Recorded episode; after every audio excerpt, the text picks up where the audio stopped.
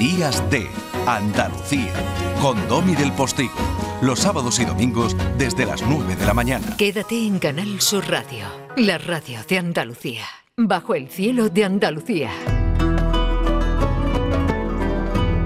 Bajo el cielo de Andalucía iba ayer tarde noche y madrugada nuestro Indiana Jones, don Manuel Navarro. Manolo, buenos días. Buenos días, querido Domi. Yo no sé qué tiene más mérito, que fueras debajo de ese trono de la esperanza tan tuyo, de 5.000 kilos de peso, siendo uno de los 265 portadores que vais debajo, o que, te, o que te hayas despertado esta mañana y estés lúcido, aunque estés hecho polvo para hablar conmigo. Bueno, siempre la ilusión de, de estar con la, contigo y con toda la audiencia, pues es un motor. Evidentemente el, el cuerpo está fatigado porque ya sabes que, bueno, que llevar un paso y un trono siempre es un esfuerzo muy grande y aunque ayer la verdad que fue una experiencia extraordinaria, siempre diferente en estas jornadas intensivas, pues además se hace con dos turnos, que no es, la mitad del esfuerzo, digamos, de un jueves santo, ¿no? Eh, pero bueno, siempre está ahí la huella de, haber estado debajo de, de ese durante una, unas cuantas horas, que ya te digo que es gloriosa realmente, ¿no? O sea, fue un verdadero deleite eh, la procesión y yo creo que fue todo muy bien en general y a pesar de la amenaza pavorosa que tuvimos del tiempo durante toda la semana, ¿no? Mm. Y, de la noche de viento que hizo del viernes al sábado, pero eh, ayer la verdad que fue un día para el recuerdo, ¿no? Quedará dentro de esas jornadas como históricas de de la Semana Santa de Andalucía, ¿no? Como, como otras, ¿no? Sin duda, sí, Ay, cómo son los cofrades. Amenaza pavorosa. En realidad está hablando de que iba a llover. que, de hecho, yo, que de hecho llovió al final, ¿eh? O sea, al final cuando nos encerramos... Eh, cuando lo viene para la final pues como estaba lloviendo en casi como estaba lloviendo en casi toda Andalucía no como que en realidad sí, sí, sí. aquí hubo en Málaga hubo una suerte tremenda hubo una especie de milagro ahí que se creó una especie de campana alrededor de, sí de la ciudad que, bueno impidió que entrara la borrasca y que y que dejara el agua que por otra parte tanta falta hace, ¿no? Pero bueno, si se espera unas horas, pues bienvenida sea también, ¿no? claro, claro, claro, claro, Hay que, hay que hacerlo y Fue casi verano anoche, o sea, era una cosa curiosísima, ¿no? por la tarde aire, aire, aterralado. Sí, sí, hacía, hacía calor, vamos, yo te digo, el rato de la tarde estuve en manga corta todo el rato, como muchísimas miles de personas que que asistieron y a, a las procesiones y luego en el trono te digo que pasamos calor como cuando hemos salido alguna ocasión en, el final de la primavera, al principio de verano, ¿no? O sea, se, sudamos la gota gorda, vamos, por resumir. Bueno, y, la, y, la, mascarilla, al final, ¿cómo, cómo fue la cosa? Porque eso bueno, complica... la, la, mascarilla complicó la cosa, evidentemente, eh, pero bueno, al final yo creo que el esfuerzo conjunto de de todos, pues permitió que el, que el trono no se viera afectado en su devenir habitual.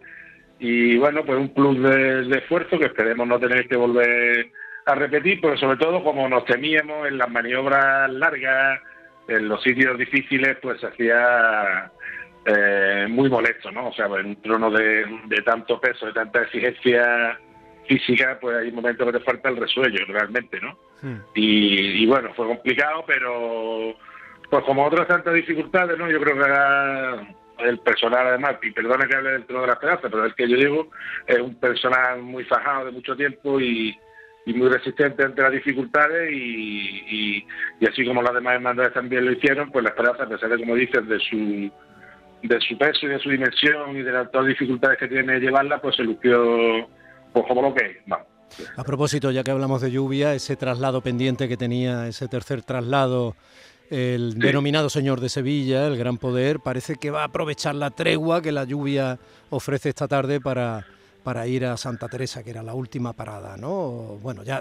Sí, eso, eso eh, tengo entendido y bueno, sería extraordinario dentro de ese gran acontecimiento, yo creo, ¿no? Que ha hecho la, la hermandad del gran poder, que bueno, en, en Madrid Maestra de Andalucía, ¿no? Como todos sabemos, eh, y bueno, una elección que está dando junto a la ciudad de Sevilla que, que siempre da una nota altísima en estos en estos menesteres, ¿no? Y mucha suerte a toda la hermandad de Gran Poder, a todos sus devotos, a todos sus seguidores, que, que seguro que tanto esta procesión como la del próximo sábado vuelven a ser eh, un éxito y un disfrute, ¿no? Y un momento de, reencuentro devocional y, emocional, ¿no? Como, bien decías al principio. Bueno, yo te doy, eh, respecto a esa Andalucía que grita en silencio que ella estuvo ahí debajo, que tú nos vas desenterrando con verdadera pericia y con conocimiento técnico y con arrojo, yo te doy dos noticias que han pasado eh, esta semana.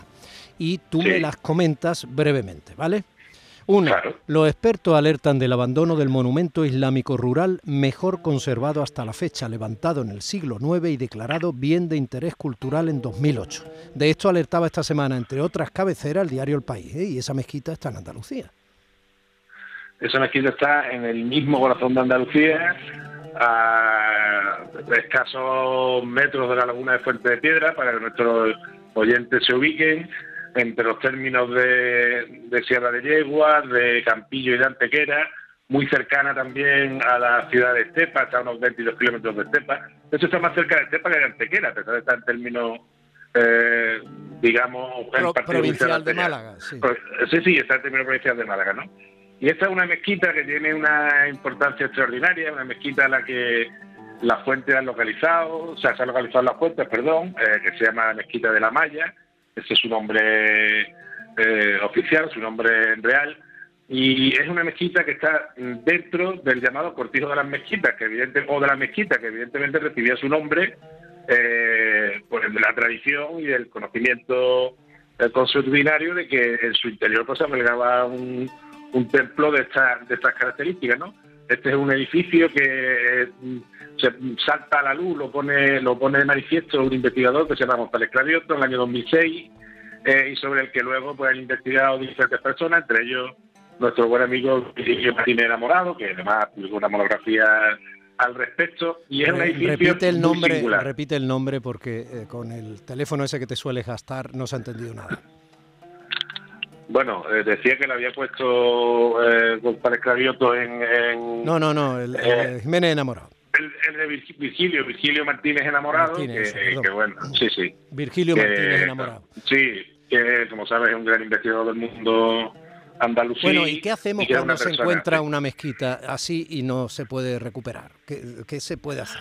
Vamos a ver, lo primero que decía es que la mezquita, o sea, lo que queda del edificio, que es bastante parte, eh, bueno, yo he tenido ocasión de visitarla hace unos cuantos meses, eh, rodamos ahí un programa, eh, edificio salta para cualquier experto, evidentemente, disfrazado dentro de la arquitectura más moderna del cortijo, pero en el momento en que cualquier investigador del mundo andalusí ve la construcción, aquello salta a la vista que, es un edificio de época califal y que tiene una importancia pues por su método de construcción eh, bueno, es, muy evidente, ¿no?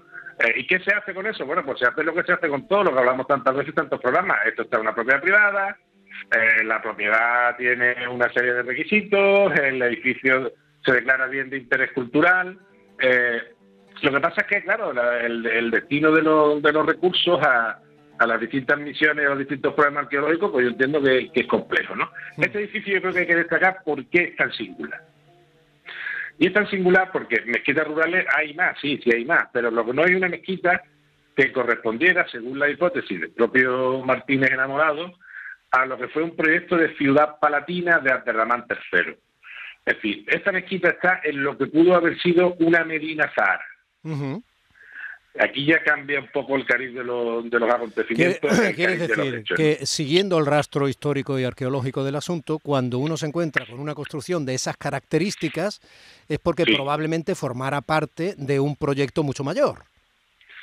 Claro, porque la envergadura del edificio pone a los investigadores tras la pista de que al, principio algunos decían, pero esto parece que ha caído un meteorito aquí en medio del campo, hay una mezquita de esta, de esta entidad, de esta dimensión y evidentemente las cosas no suelen pasar de esa manera. Las cosas suceden pues porque hay un plan que puede ser desconocido en un momento, pero que al final se acaba manifestando. Bueno, lo dejamos en punto eh, suspensivo. Manolo, segunda noticia. Investigan los restos arqueológicos del yacimiento del Cerro del Castillo.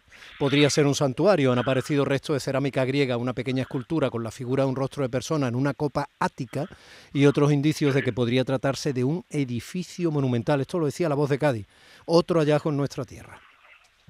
Sí, un hallazgo que también tuvimos la oportunidad de visitar hace justo un año casi, y esto es Chiclana, Chiclana a la frontera, y aquí estamos hablando de eh, la llegada del, del mundo de, la, de, los colonizadores fenicios a Occidente. Estamos hablando del, de la convivencia entre los pueblos que llegan del oriente del Mediterráneo con los pueblos autóctonos de la edad, del final de la edad del bronce en el sur de la península, en la actual Andalucía, concretamente en la, en la zona occidental, y para que todos nuestros oyentes nos entiendan con meridiana claridad, que es nuestro objetivo, estamos hablando de tartesos probablemente, ¿no? Madre mía. Esto, está dentro del, del ámbito de lo que podría, de lo que es el territorio, eh, bien en uno de sus límites, bien en el corazón, cosa que todavía está por determinar, de lo que se entiende por, por tartesos, que es esa hibridación entre la, la cultura ya bien desarrollada en la, en la edad del, del bronce en el sur peninsular,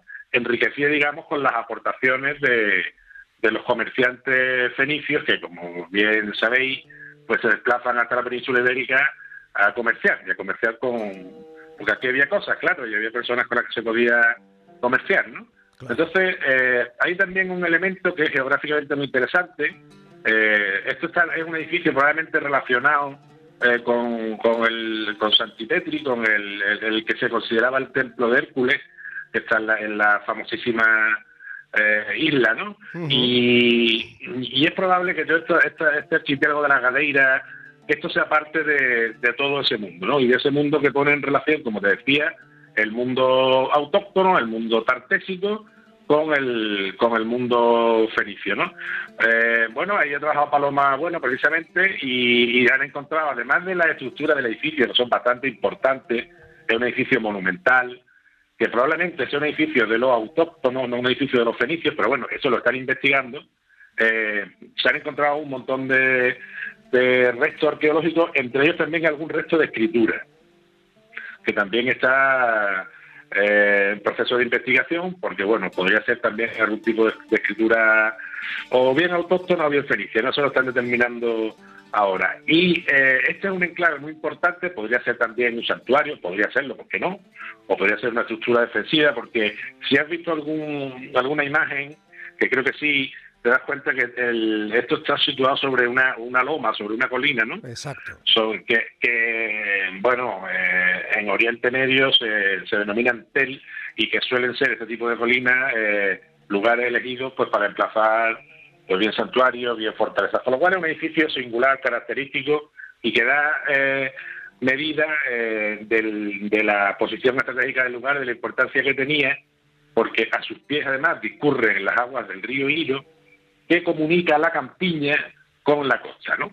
Y te sonará un, un pueblo maravilloso que hay en el interior, que se llama Medina Sidonia, ¿no? Oh. Esa, esa, esa, esa Sidonia tiene reverberaciones, tiene, mm. tiene remembranzas fenicias, ¿no? Y probablemente día, no sea, no sea día, una casualidad. Algún día hablaremos de ese trozo de calzada romana que, que queda allí, eh, Sí, sí. De, de, la fortaleza, de, de, esa capillita románica en la salida o de los pasteles que se hacen en Medina Sidonia. ¿Qué hombro te duele Sí, sí. más, el izquierdo o el derecho? Pues me duele más el izquierdo porque... Pues es estate donde- tranquilo, que eso es por haber llevado el trono anoche. Manuel Navarro, un abrazo enorme, descansa, gracias, hasta la semana que viene. Adiós, un fuerte abrazo a todos. En casa ya no quieren escuchar mi fobia al vestir. No soporto tenerme que subir las mangas para pasear.